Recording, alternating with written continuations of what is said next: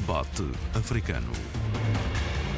A análise dos principais assuntos da semana na RDP África. Oito dias depois, são ainda obscuros os contornos do assalto ao quartel militar de São Tomé. Clara é a violência gratuita que se seguiu, de que se fez gala em registar e divulgar, ou quando a narrativa de filmes de ação de série C é transporta para a realidade. Um grupo de descamisados, manipulados, alucinados também, é humilhado, maltratado até à morte em alguns casos. As autoridades garantem a investigação sobre o caso e pediram a colaboração da Polícia Judiciária Portuguesa, que já se encontra no território. Vamos tentar perceber um pouco mais deste episódio aqui no Debate Africano com Sheila Khan, Abílio Neto e Tória Tcheca. Eu sou João Pereira da Silva e o programa está sempre disponível em podcast em rtp.pt barra RDP África. Oito dias depois, Abílio Neto, o que é que se pode perceber do que se passou? Oito dias depois eh, dos São Tomenses viverem eh, horrorizados eh, com mais uma tragédia na nossa história, eh, o que se pode dizer, eh, primeiro, é eh, desejar ou, ou, endereçar condolências às famílias das vítimas dessa, dessa tragédia. E eu quero aqui especificar um dos nomes, Arlésio Costa, porque foi meu professor, foi meu amigo, e tínhamos eh, profundas divergências eh, políticas e ideológicas, eh, víamos o mundo de formas diferentes, mas sempre houve um enorme respeito eh, entre nós eh, e sempre nos soubemos ouvir eh, dentro das nossas profundas divergências. Era alguém que sempre viveu no risco e sempre assumiu o facto dessa sua opção de vida. Portanto, sobre isso, nada mais a dizer eh, que se não especificar essa, essa, eh, essas condolências e generalizar uh, a todas as outras vítimas uh, dos atos uh, horríveis que tiveram lugar no meu país. Posto isto, há quatro ou cinco coisas que eu tenho que dizer muito rapidamente. Uma delas, a primeira, se calhar, analisando a situação, é dizer que eu me recuso veementemente a tecer qualquer tipo de qualificação ou de tipificação daquilo que se passou, enquanto não estiverem concluídos relatórios, eh, pelo menos preliminares, sobre eh, a situação. A situação é demasiadamente confusa, está a ser eh, tremendamente manipulada, instrumentalizada no sentido de apolitizar e até partidarizar e no extremo até de personalizar e fazê-lo ou tentar analisar a partir dessa premissa o que eu faria seria uh, contribuir mais, e se calhar de forma como jamais o fiz aqui, para a, a destruição do meu país, o país dos São Tomenses.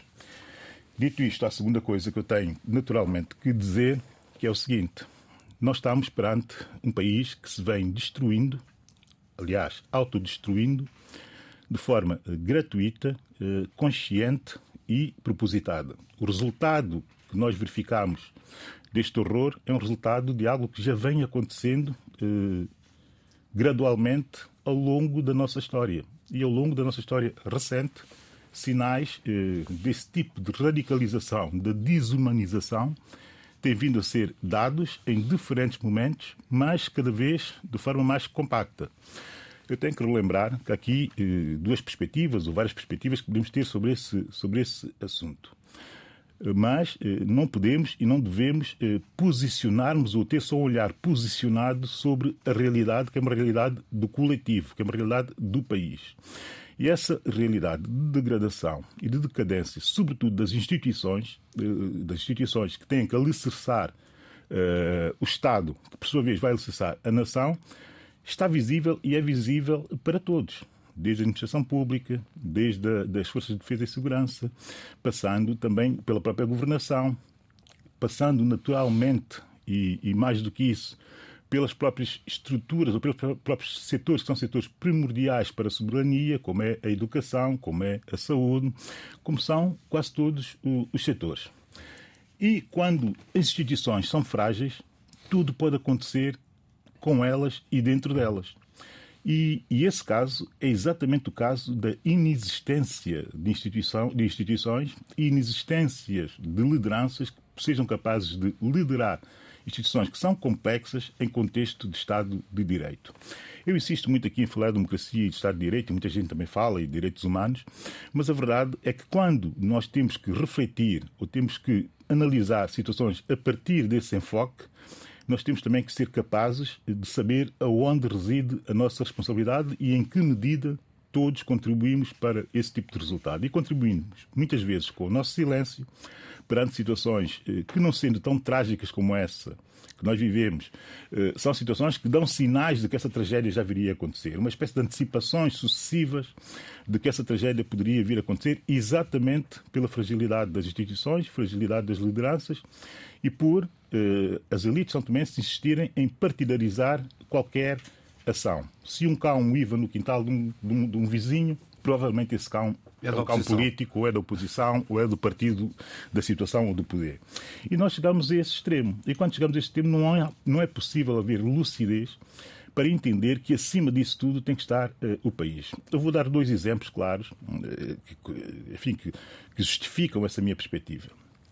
E tudo aconteceu a menos uh, de um ano. um tem que ver exatamente com o facto de, no momento de grande comoção no país e também de grande horror no país, em 2021, em que houve uma sucessão eh, de violações e que existia um violador à solta, eh, pondo o país todo e, sobretudo, a cidade de São Tomé em, em polvorosa, um suspeito foi detido pela Polícia Judiciária e uh, nas instalações da Polícia Judiciária foi torturado e viria uh, a falecer, ou seja, morto pelas próprias forças da Polícia Judiciária. Naturalmente eh, que eh, esse facto, que é um facto horroroso, tão horroroso quanto este, que nós vivemos atualmente, estamos a falar de tirar uma vida sob custódia de uma instituição do Estado que deve proteger vidas e não tirá-las.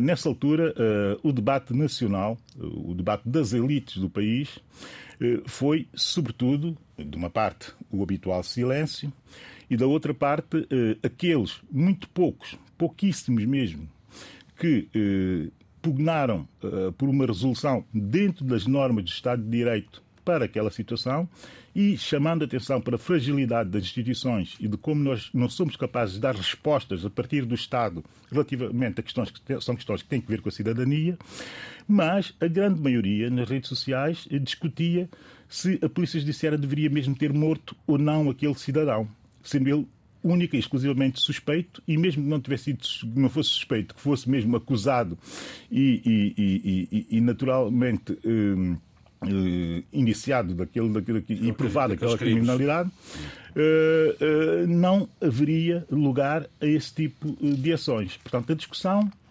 toda ela, a volta de se merecia ou não merecia ser morto. Estamos a falar de uma vida, estamos a falar de um cidadão que naturalmente cometeu erros, erros atrozes, mas que merecia e tinha direito à vida, naturalmente, porque nós não temos, e mesmo que tivéssemos a pena de morte, isso só teria sido possível dentro do contexto do, do, Estado de Direito e, e da judicialização do caso, mas não foi nada disso. Portanto, não houve nenhum levantamento, eh, digamos que, das elites, no sentido de chamar atenção para algo que já vinha e que já vem acontecendo e que é muito. E responsáveis e que é na muito, Polícia Judiciária é muito, foram apontados. Claro. E que está muito normalizado dentro da nossa realidade sociopolítica e também, com extensões, naturalmente, a realidade uh, económica. Eu vou dar ainda outro exemplo, aqui numa outra perspectiva, de, que, é, que tem mesmo a ver com as atitudes e os comportamentos, eh, digamos que, pouco coerentes que nós temos quando factos deste género ocorrem e de como nós protegemos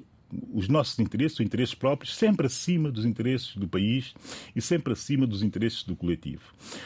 Nas eleições eh, presidenciais de 2021, eu estou a falar de factos que têm a ver com com, com, com, realidade recente. E já lá irei. Eu rapidamente, rapidamente eh, paro, que é para os meus colegas também opinarem sobre a situação, que têm muito mais interesse em ouvi-los do que propriamente eu falar, porque ainda estou comovido e nem sequer consigo construir uma ideia sobre aquilo que aconteceu, senão a ideia do horror.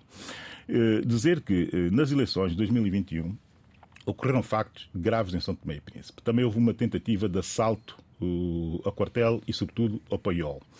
Na altura, construiu-se uma narrativa de que seria um, um, facto isolado, primeiro. Segundo, um facto inconsciente ou alocado de quem perpetrou ou tentou perpetrar aquela ação.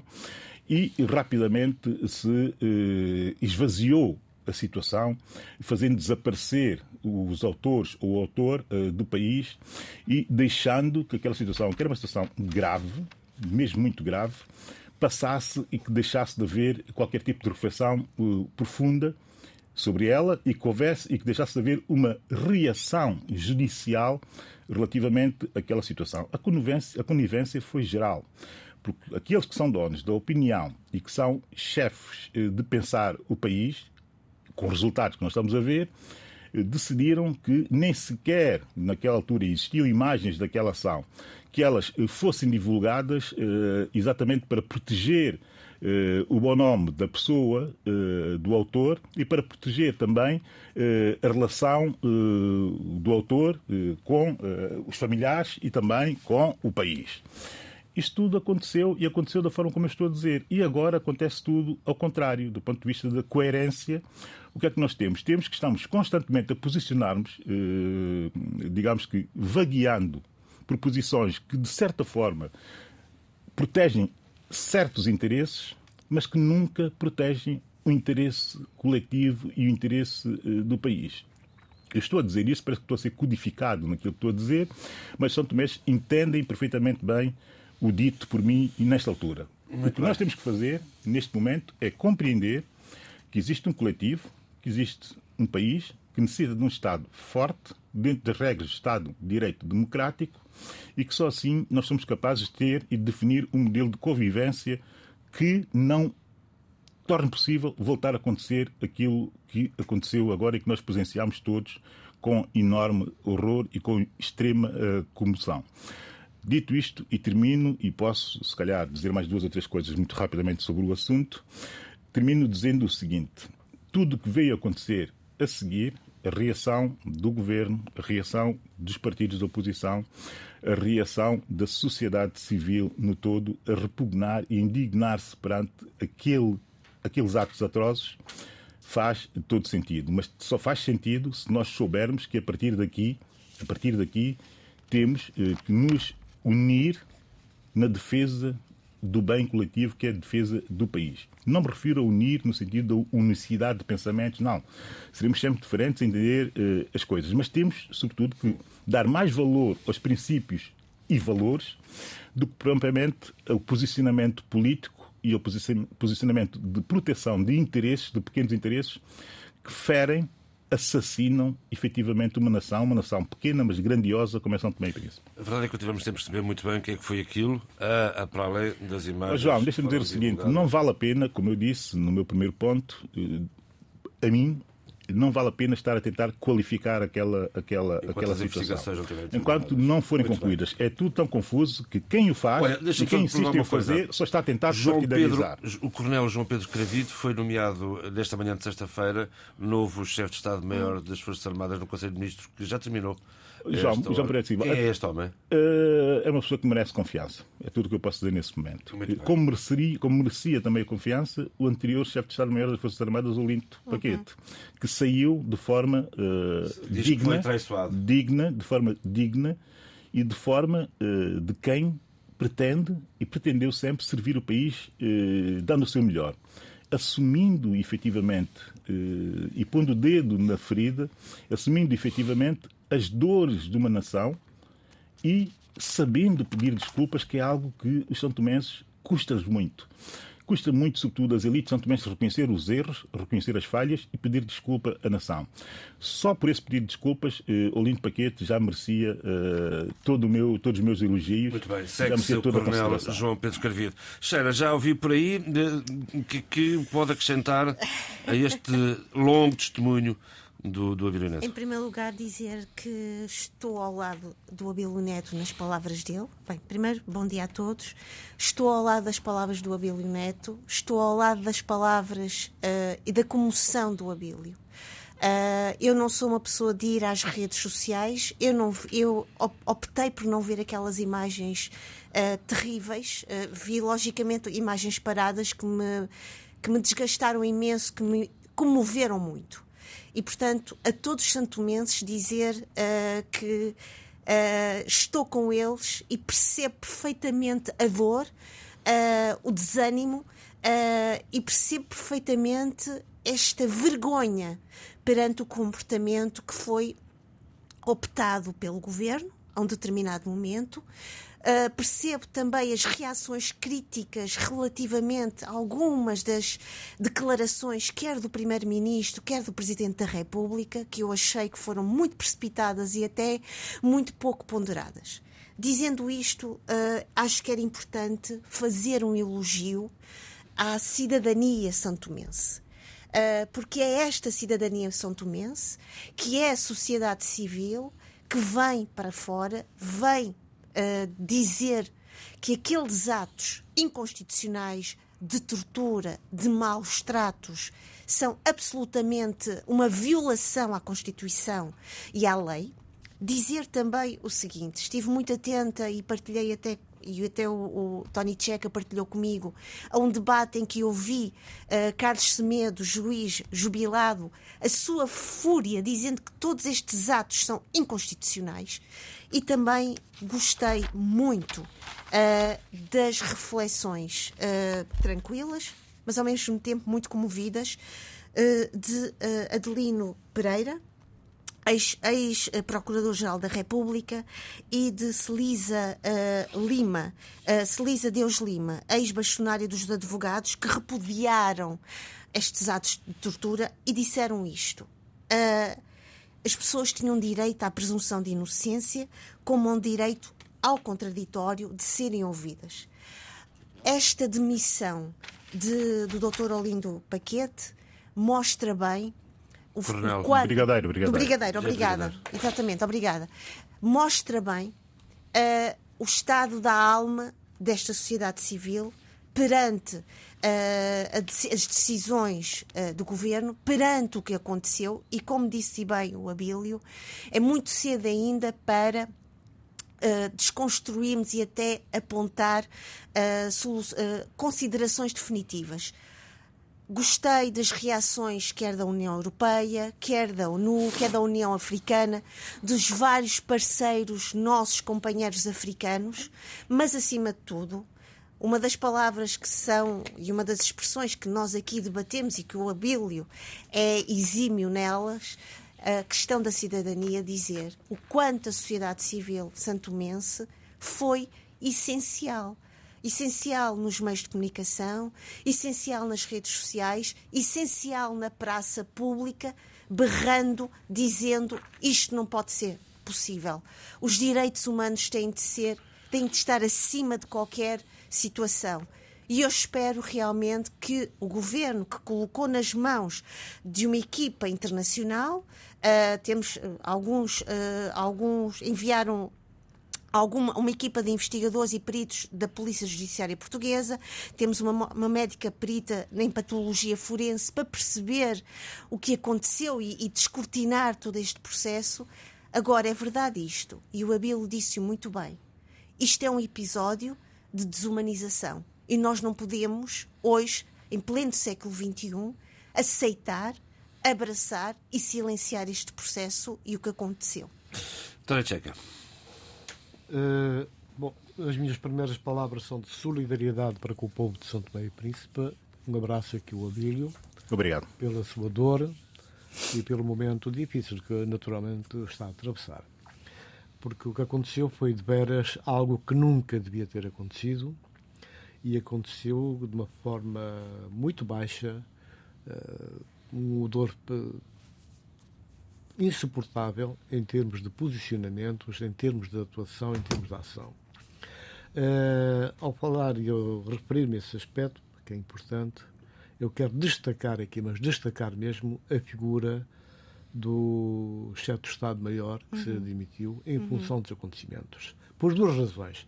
Demonstrou uma verticalidade e um sentido de Estado muito grande, um grande general eu sei que ele é brigadeiro, um grande general de uma sociedade castrense, pôs o dedo na ferida, explicou, deu um input para nós percebermos de cá de longe o que é que teria acontecido. Ele diz que a operação em si correu bem, resultados uhum. positivos, as pessoas uh, que incorreram no erro foram identificados e presos. E então, operação cumprida.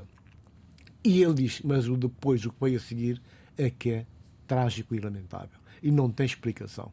Ele põe-se de joelhos perante o país, assume da cara, vai mais longe e apresenta, vai ao Presidente da República, entrega o seu pedido de demissão, coisa rara, portanto, assumindo o coletivo dos erros, mas pondo de lado um aspecto que vai intrusar naquilo que foi a dinâmica da sociedade civil santomense. Uma dinâmica enorme que é o reflexo de uma cidadania, de facto, irrepreensível. Houve excessos de linguagem, é normal nessas situações. As redes sociais têm essa marca, eh, dificilmente podemos evitar, mas a verdade é que eu, desta vez, segui o, exemplo do Abílio, fui às redes sociais, andei aí ponta a ponta e aproveitei o ensejo para, inclusive, contactar com grandes amigos meus que eu tenho em Santo Tomé, amigos de, alguns de peito, amigos de antigamente e amigos de hoje, hoje jovens eh, quadros que, que eu vou conhecendo e com, com, os quais vou tendo relações. Portanto, realmente foi uma dinâmica imensa que vai entrosar exatamente no comportamento dessa figura de, que representou a santo imensidade, que foi o, o chefe de Estado-Maior, portanto, de missionário, que deu uma lição enorme. Depois, devo dizer que há dois aspectos que a mim eh, me chocaram. Um deles foi uh, o excesso de protagonismo logo nos primeiros, nos primeiros momentos do Primeiro-Ministro, que choca com a ausência, o silêncio ruidoso do Presidente da República. O chefe de Estado não esteve lá. O chefe de Estado não deu a voz. O chefe de Estado não deu a cara. Parecia que estava à espera de receber diretivas. Estranho, condenável. Não gostei nada portanto, chocou com o comportamento normal das pessoas, dos cidadãos, de alguns dos seus eh, colaboradores, no caso do chefe de Estado-Maior e não só, e, inclusive, portanto, de figuras ligadas à vida académica, que normalmente não circulam, não opinam nas redes sociais, muito menos sobre o seu país, que guardam, portanto, toda uma descrição e que respeitam a terra que os viu nascer, que, desta vez, vieram ao palco, vieram ao baile e também ajudaram a mostrar o quão podre, o quão condenável, o quão horrível foi tudo o que aconteceu em São Tomé e que está a acontecer. Realmente não há justificação. Eu penso que as coisas deviam ter sido feitas, como nós no último debate dissemos, deixar que é tempo da justiça trabalhar e houve quem não quisesse que a justiça trabalhasse. Nós vimos os jovens presos, portanto, em sintonia com aquilo que o chefe de Estado-Maior disse. Depois vimos os jovens amarrados e depois vimos gente morta. Pessoas foram presas em casa, estavam nas suas casas, nas suas residências, com as suas famílias, foram lá capturadas, levadas para o quartel, porque é o quartel, e depois uma delas, que foi teu professor, Uhum. Que, Alessio Costa. exatamente, Alessio Costa, que acabou por sucumbir, morreu. Portanto, independentemente do passado dele ou não, que seja criticável, condenável ou não, não são formas, não são maneiras de lidar com o ser humano. E não são maneiras de tentar criar uma situação para impingir um, um cenário de facto consumado. Isso não se faz, isso é brincar com as pessoas, isso é ultrajar o próprio país. E nós, se há uma coisa que temos que exigir a todos, Santo Tomé ou não, é que respeitem Santo Tomé e agora, daqui para a frente? Não, a questão é a seguinte: há aqui três, eh, três eh, perspectivas eh, que têm que se cumprir. Algumas já estão a ser cumpridas e ainda bem que estão a ser cumpridas. A primeira perspectiva que eu teria, do ponto de vista da, da, da de ações para pós-análise da situação, para reagir também à situação, a primeira seria aquilo que já está a ser feito, que é eh, convidar eh, investigadores eh, internacionais para colaborarem investigações. sob direção da Procuradoria-Geral da República de São Tomé e Príncipe nas investigações e, na, em, em todos os atos de peritagem necessários para se tentar compreender o que se passou. Porque o país não tem condições para uh, reagir a uma situação dessas do ponto de vista investigativo e processual, ou seja, para a produção de provas. Sim, mas aqui para a frente, e, uma vez... não, mas isso é importante dizer-se. Isso é importante dizer-se, porque, isto, porque isto tem muito que ver com a estruturação do país e do Estado em São Tomé e Príncipe. Porque a prática, uh, e temos que dizer essas coisas dessa forma para se compreender porque é que chegamos aqui e como chegamos aqui. É prática, não existindo meios uh, de investigação e nem sequer meios policiais, por qualquer criminalidade resolver-se a base de, de, da confissão, a base da tortura para a confissão. Esta é a prática comum e vulgar na investigação criminal em São Tomé e Príncipe. É preciso dizer isso. Os pequenos ditadores é preciso, é preciso, é preciso dizer-se isso com essa clareza, porque se não dizemos agora, vou deixar passar a situação e, e as pessoas vão entendê-la como um facto isolado. Não, é uma prática, uma prática comum e normalizada na investigação criminal em São Tomé e Príncipe. A confissão é a única forma de se poder obter prova suficiente para apresentar em juízo criminal. E a confissão em São Tomé e Príncipe é prática comum, e eu estou a dizer isso porque existem relatórios suficientes a denunciá-los, é prática comum ser feita através da tortura do suspeito. à força.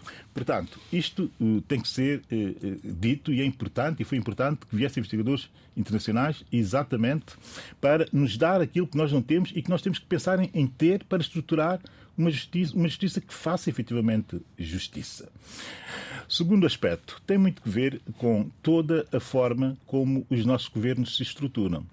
Eu não sei se se lembram, mas eu insisti muito aqui na ideia de que o governo tinha que ter uma coordenação política que estivesse abaixo do primeiro-ministro e, e que fosse suficientemente autónomo para coordenar as ações eh, do governo e política, que política versus técnica. e que personificasse de forma clara, até junto da própria cidadania, a ideia de que existe eh, alguém com autonomia suficiente, eh, fora do enquadramento eh, da própria gestão da liderança política, que é do chefe do governo, para atar as pontas e saber, eh, lúcida e racionalmente, resolver pequenos detalhes que são detalhes que podem ser determinantes para a forma como se vê um momento de crise. E até para a forma como se, no cotidiano, se gera a própria, a própria, o próprio governo e as suas eh, atividades. Eu acho que o, o aparecimento de Patrício Trovar a fazer aquela declaração naquele momento foi um erro. Foi um erro político e foi um erro político, claro, que não devia ter sequer acontecido naquele momento. Haveria e aqui entra a figura do coordenador. Não haveria, só, não só haveria, o, o, tempo, mas também o conteúdo da mensagem. Haveria, haveria, haveria uh, a necessidade de que alguém que fosse coordenador que fosse o primeiro a dar a cara. Até porque o Ministro da Defesa já tinha feito uma declaração a, a, a RTP África. Sim, sim, sim, sim, e já nem sequer era confirmando que e já nem sequer e, e já nem sequer era necessário que o Primeiro-Ministro, naquele momento, viesse fazer eh, mais qualquer declarações, a não ser depois, esse é o meu timing, se eu fosse o coordenador, a não ser que fosse depois de já a situação estar eh, relativamente calma. Portanto, esta é a, segundo, a segunda perspectiva. A perspectiva de que a coordenação política não pode nunca ser feita pelo chefe do governo.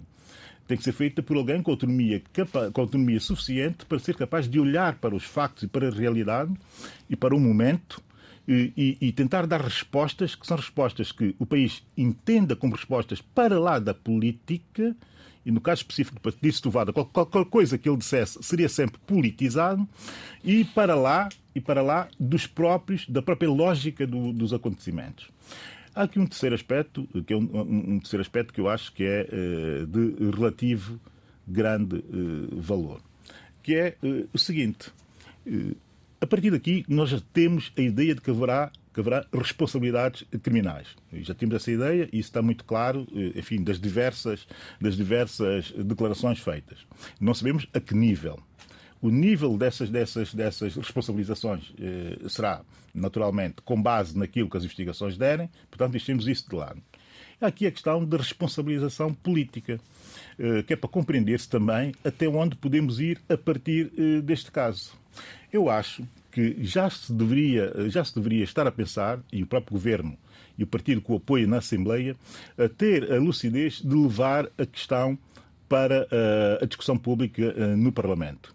O governo precisa, neste momento, de uma nova legitimação. Dizem-me ou podem-me dizer, mas isso seria um ato teatral, porque ele tem a maioria absoluta no Parlamento e, e, e propor agora, semanas, exato, e propor agora, e propor agora uma moção de confiança, uma moção de censura, ou o que seja que seja permitido pela Constituição. Ah, o programa do governo tinha sido entregue na véspera do, do ataque ao, ao, ao quartel, na quinta-feira. Isso, isso, também, isso também Há é um muito pequeno detalhe interessante. Isso também é muito Na interessante. quinta-feira à tarde entrega-se o programa do governo, sexta-feira de manhã ataca-se o quartel. Isso também é muito interessante de refletir. Mas não era aí que eu queria chegar. Eu queria chegar é a moção de confiança ou a moção de censura. E porquê é que eu digo que isto é fundamental? Porque o debate também tem que ser feito no Parlamento. O debate tem mesmo que ser feito, o debate político, de responsabilização política, tem e deve ser Essa, feito no essa é a Parlamento. sede da discussão, não há outra. A questão da moção é só uma questão técnica, eh, pode eu insisto, pode-se dizer que é uma, uma situação teatral. Não, nós estamos em democracia e se quisermos fazer, de facto, valer eh, as instituições e queremos reforçar o seu papel e queremos, sobretudo, sobretudo torná-las verdadeiramente institucionais, nós temos que eh, remeter para os espaços certos, para os momentos certos, a discussão e o debate sobre questões que são questões nacionais de empoderação, de empoderação, de a não discussão. Eh, eu não sei se o governo. que hoje o programa vai ser exclusivamente sobre São Tomé e Bill, Príncipe. queria só Portanto, dizer- se continua, só dizer-te tínhamos uma aqui mais coisa. senda que nunca mais acabava, mas só ficamos dizer por uma aqui. coisa. Sim. ah, duas coisas dentro daquilo que estás a dizer. Esse debate tem que ser exatamente no local específico. Temos uma maioria absoluta, temos partidos que dizem que estamos num governo ditatorial e que, portanto, certamente vão silenciar. Partidos, é? partidos que dizem isso. Uh, mas também há- acho que há um aspecto interessante, é que a prisão de Delfim Neves, que depois é libertado, que não há provas uh, concretas para a sua para a sua relação com esta com esta tentativa de, de golpe de- de Estado. Uh, é muito interessante também pensarmos nesse tipo de manipulação e de limpeza de determinadas pessoas. E outra coisa muito interessante é que um homem, estou a falar de Arlésio Costa, que foi que pertenceu a este batalhão Búfalo eh, da África do Sul e que falam desta, deste argumento que ele saltou da viatura. Há aqui coisas, pontas soltas, não é? Eu acho que era dia importante. Era também importante, exatamente, era importante também aqui não só olharmos a Billy, não descurando e não desmerecendo a tua análise. Também é importante dizer que talvez esta pressão para esta discussão realmente transparente e, e sólida e capaz no Parlamento, nós temos que dar aqui uma grande eh, protagonismo, acho eu, ao- à modo como eh, as pessoas vieram para fora. Os advogados foram para cima, foram para o pé das portas da Polícia Judiciária, da Polícia Nacional, querendo saber da- das pessoas que estavam dentro eh, desta- destes, destes espaços e ver quanto a cidadania se mexeu de uma forma absolutamente incrível e ativa. E que não parou em momento algum, não é? E perceber que também e olhar para esta situação, porque Delfim Neves, quando sai, sai e vem dizer que isto foi tudo uma manipulação, isto foi tudo uma forma de o aniquilar e de o afastar. Ah, eu gostava de- também de ouvir um pouco, ah, na tua perspectiva, o que é que isto significa. Já agora, primeiro vamos ouvir o Tony Seca, se não se importar, Sheila. Está bem, está bem, está bem. Obrigado, Sheila. Olha, bom, eu eh, realmente o que se coloca aqui é que a sede da discussão, a sede da análise dos acontecimentos do presente e do futuro não pode ser a primatura. O governo tem que se pôr no seu lugar e evitar o excesso de protagonismo que tem tido até aqui, não é? que ofuscou tudo e todos, e deixar que a justiça. Este é um tempo de justiça. A justiça tem que trabalhar. Seja uma justiça com déficits, com menos meios, poderá ser compensada com essa cooperação, essa ajuda externa, acho muito bem, e deixar que as coisas aconteçam nessa perspectiva. Não é justo, não é correto que se confundam as coisas. Delfim Neves foi preso e lamentavelmente maltratado. Eh, Um homem com as funções que teve, com o seu status, com o seu tamanho também intelectual e de servidor do, do país, porque tem, podemos não estar de acordo com outro aspecto, mas tem, não podemos ir buscá-lo a casa, prendê-lo e obrigá-lo a ficar sentado numa cadeira quatro dias. Quer dizer, é uma afronta, é uma, é uma tortura, é um gesto que não não cabe, não colhe. gratuita. Exatamente, com, com um Estado de Direito. E, sobretudo, quando, se nós lembrarmos o discurso, todo o discurso do atual Primeiro-Ministro, que foi o principal protagonista de toda esta ação, é, apontava, portanto, por caminhos de cidadania, de respeito mútuo e da construção, chamamos até de um novo Santo Meio Príncipe. E isso falhou ali. É preciso saber quem foi que deu ordens para liquidar as pessoas. Quem foi que mandou? Quem foi que ordenou? Porquê? Para quê? Essas questões estão pendentes e tem que haver resposta. Não havendo resposta, é uma ferida, é uma chaga enorme que vai ficar ali, manchando a sociedade santomense e criando condições para eventuais problemas que poderão surgir no futuro. E é bom dissipar isso, é bom clarificar, é bom deixar a justiça funcionar em pleno. O Tony Checa, o Tony Checa uh, efetivamente uh, coloca as questões, coloca as questões certas e coloca também uh, as respostas certas, quer dizer, quem, como, porquê e etc. É a investigação que vai uh, efetivamente responder e eu tenho que aguardar pela, pela, pela, pela investigação. Sabes por aí, não posso, há não 40 posso, minutos atrás. Eu comecei, eu comecei assim. Exatamente. É uma questão de, é, é, uma questão, é uma questão de coerência e, e, do meu entendimento do que é que deve ser um Estado de Direito Exatamente. democrático, sendo um democrata. E tudo o resto são especulações. E, e, eu não posso entrar nessas especulações porquê? Porque se eu sou contra exatamente eh, o posicionamento eh, que torna-se sempre e necessariamente partidarizado ou personalizado, eu não posso entrar nessa discussão, porque essa é a discussão que muitos dos setores, sobretudo das elites são tomenses, querem e na qual colocaram já a situação. E a verdade é que fazer esse exercício constantemente é o exercício que nos leva à situação em que nós estamos exatamente agora. Portanto, não posso contribuir eh, em mais uma palavra para esse tipo de exercícios e recuso-me a fazê-lo, como tenho recusado sempre aqui no debate africano. Entretanto, a Sheila uh, avança com três uh, pontos que são pontos uh, interessantes. Um deles, Sheila tem que dizer frontalmente, é o ponto mais desinteressante, que é a ideia, também ela especulativa e sem qualquer tipo de base nem sólida, nem, nem líquida e, e muito menos gasosa, gasosa que é a ideia de que estamos perante uma ditadura. Não, não estamos nada perante uma ditadura. Eu conheço e reconheço esse tipo de narrativas. Mas se coloca a questão, uh, usando esse tipo de narrativas, que é a narrativa comum na, nos setores que se posicionam, sobretudo sem que exista sustentação para fazer afirmações tão extremadas e radicalizadas, eu tenho que dizer que se estamos numa ditadura, ausentando-se essa ditadura, o que é que teremos uh, fora disto? O que é que eu quero dizer?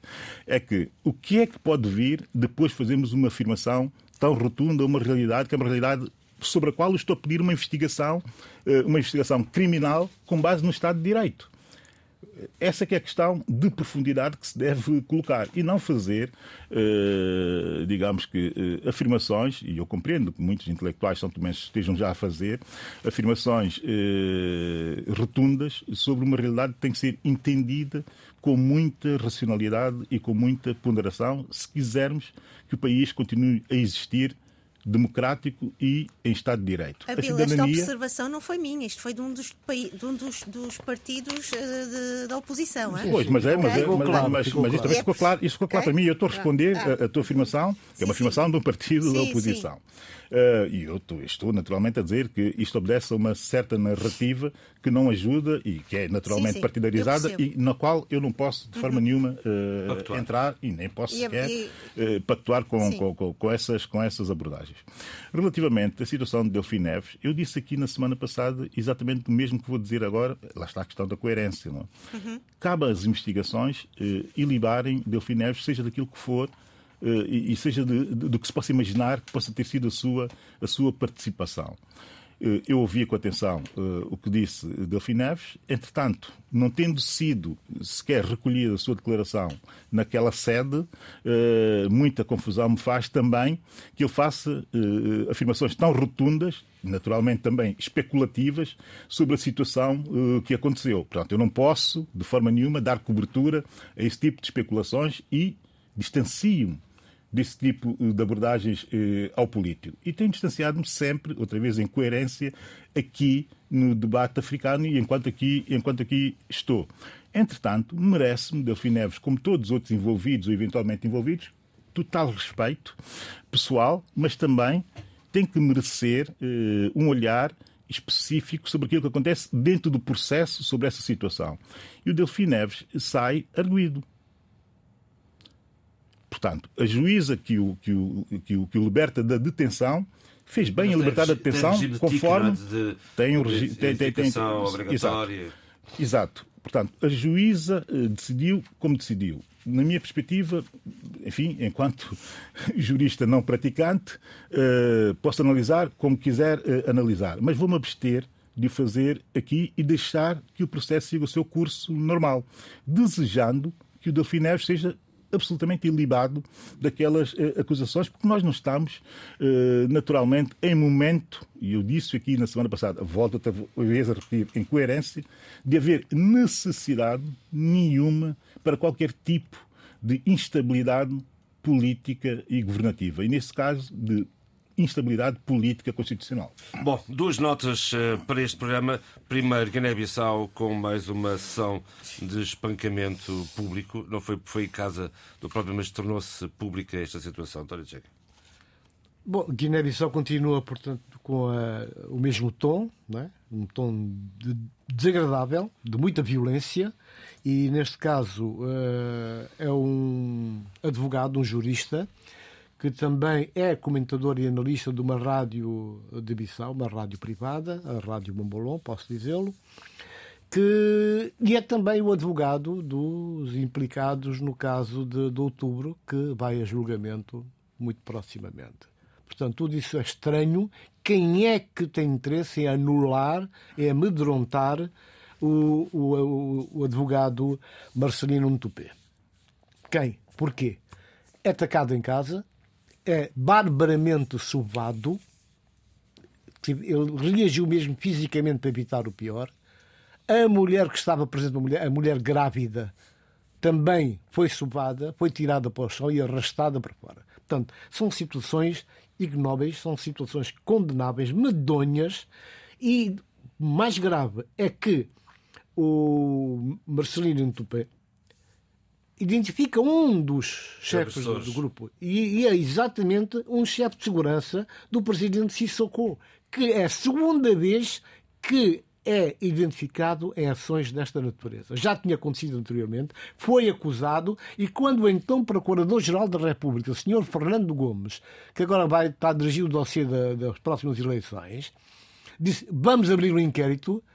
E a resposta em quórum foi: não vale a pena, já sabe quem é o autor. Portanto, falo com o autor, chamo o autor e levo-o à justiça. Isso não foi feito até hoje. E, e foi do conhecimento do Presidente, o autor trabalha para o Presidente da República, portanto o Presidente Exatamente. da República confia nele e, bom, se calhar confia também nestes, nestes, uh, nestes atos. Com certeza, porque senão tentado a dar benção, porque ele agora, quando a imprensa pergunta sobre este caso, ele anda às voltas muda de assunto, vai até questões de que uh, vejam lá que as mulheres até gostam de mim, da minha maneira de ser, eu sou uma pessoa pacífica, eu não sei quantos e tal, não sei quantos, mas na verdade, quer dizer, não tem uma atenção especial para o caso, não tem uma atenção para a figura de um compatriota, um defensor da legalidade, um advogado, um jurista, e contorna a situação e acaba a entrevista em gargalhadas por causa das próprias anedotas uh, perfeitamente descabidas que ele que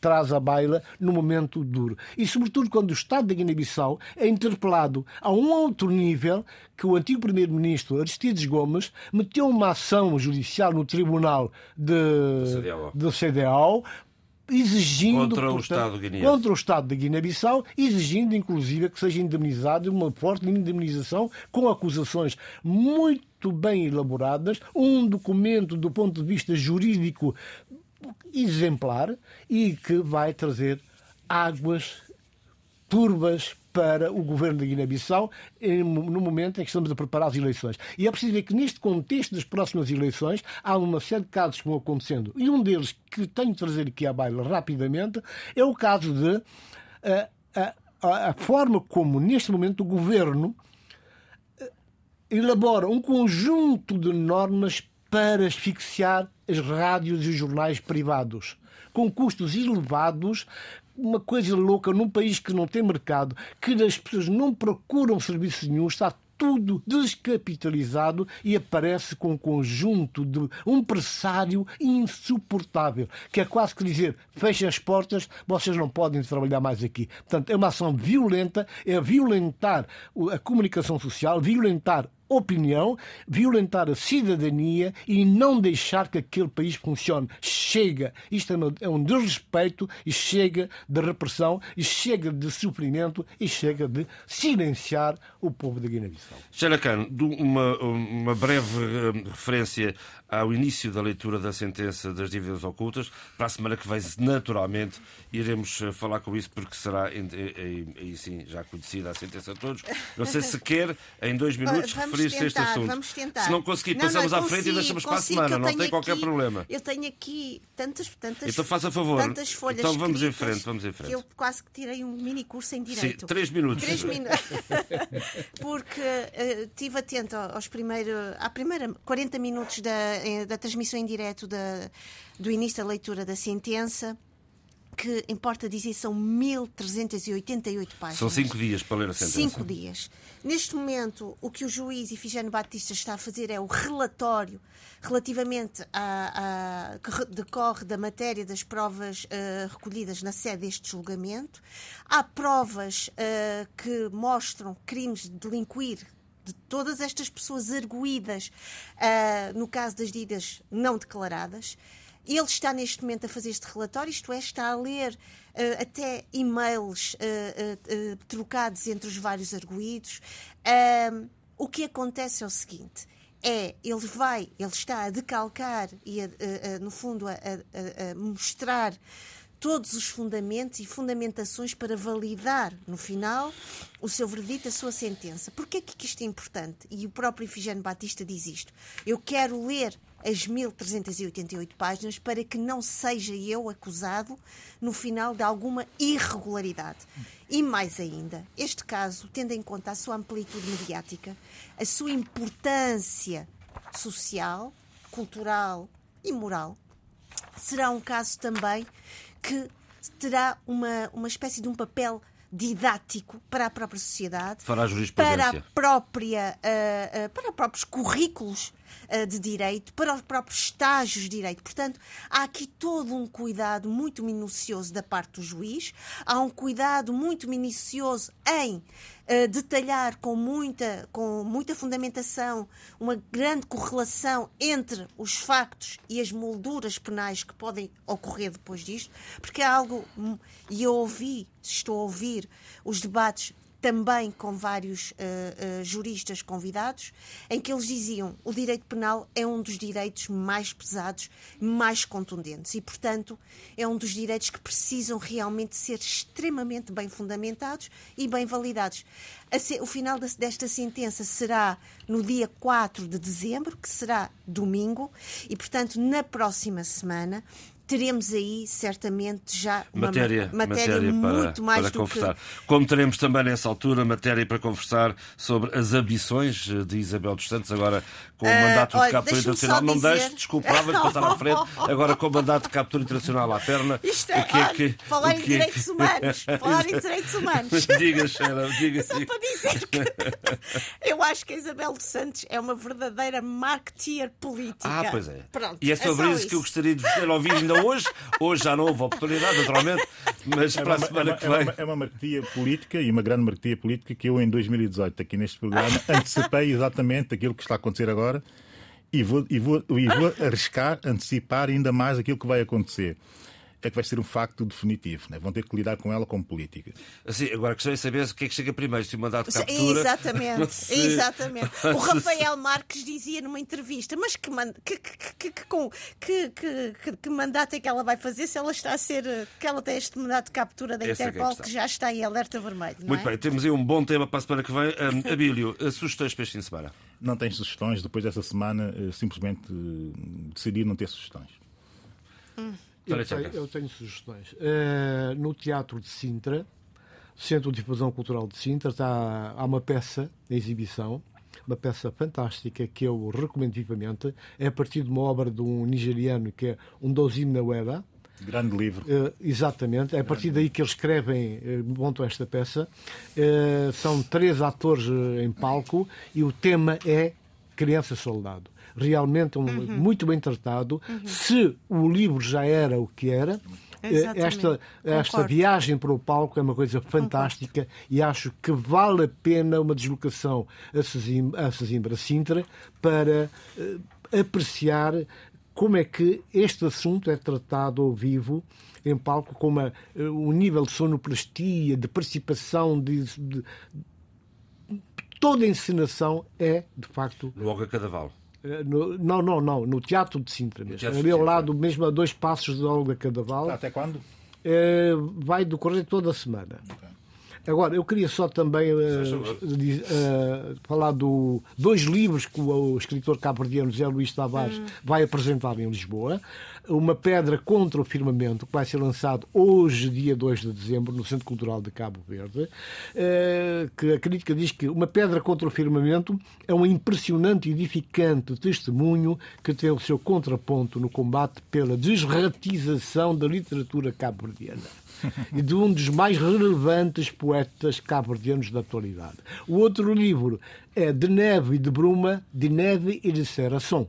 Portanto, ele aqui, que é um dos defensores do crioulo na, na, na, na cultura e, e, na sociedade cabo-verdiana, eh, tem sempre essa preocupação de manter o crioulo vivo, mesmo quando escreve em português. Um grande abraço para o José Luís Tavares. Um grande abraço. Uh eu serei breve, mas eu preciso de, de, de alguns segundos. Temos, temos, temos. Primeiro, temos uma, uh, um, uma partida triste de Johnson de Semedo Tavares. É verdade. Ativista, e eu acho que era importante de ser aqui e dizer obrigada por todo o seu trabalho.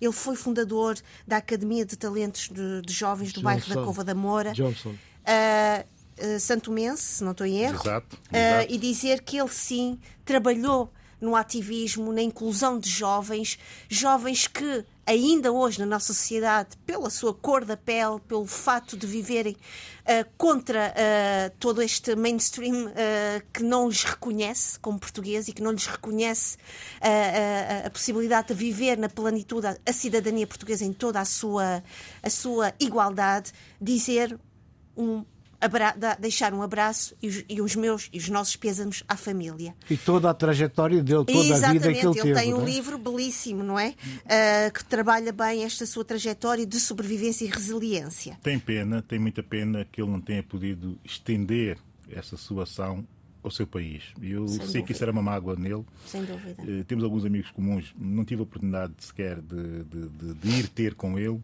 Eh, mas uh, esteve sempre sinalizado e também tenho que deixar aqui uma nota para a RDP África, fez um imensíssimo trabalho com tudo uhum. o que girava à volta das suas atividades. Uh, agradecer a RDP África e, sobretudo, mandar as condolências à família e aos logicamente, amigos. Logicamente, uh, duas, duas leituras que, que, me são muito, muito gratas e tenho por elas uma estima enorme.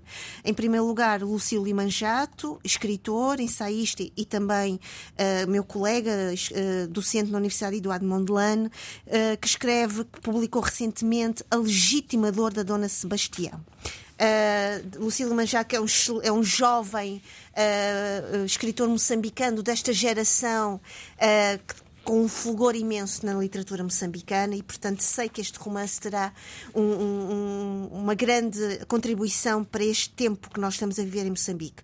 Finalmente, uma outra, uma justa homenagem, que é mesmo uma parte do subtítulo, a Calando da Silva, Menino da Malanga, coordenação de Ana Mafalda Leite. Este livro é um livro que reúne depoimentos de amigos e quatro ensaios sobre a obra de alguém que foi tão importante no percurso não só literário, ensaístico, jornalístico uh, uh, de Moçambique e, portanto, eu não poderia deixar aqui senão dizer obrigada a Alcance Editores que publica estas duas obras neste momento. Assim se fez o debate africano esta semana, com o apoio técnico de João Carrasco. Fique bem. Debate africano. A análise dos principais assuntos da semana na RDP África.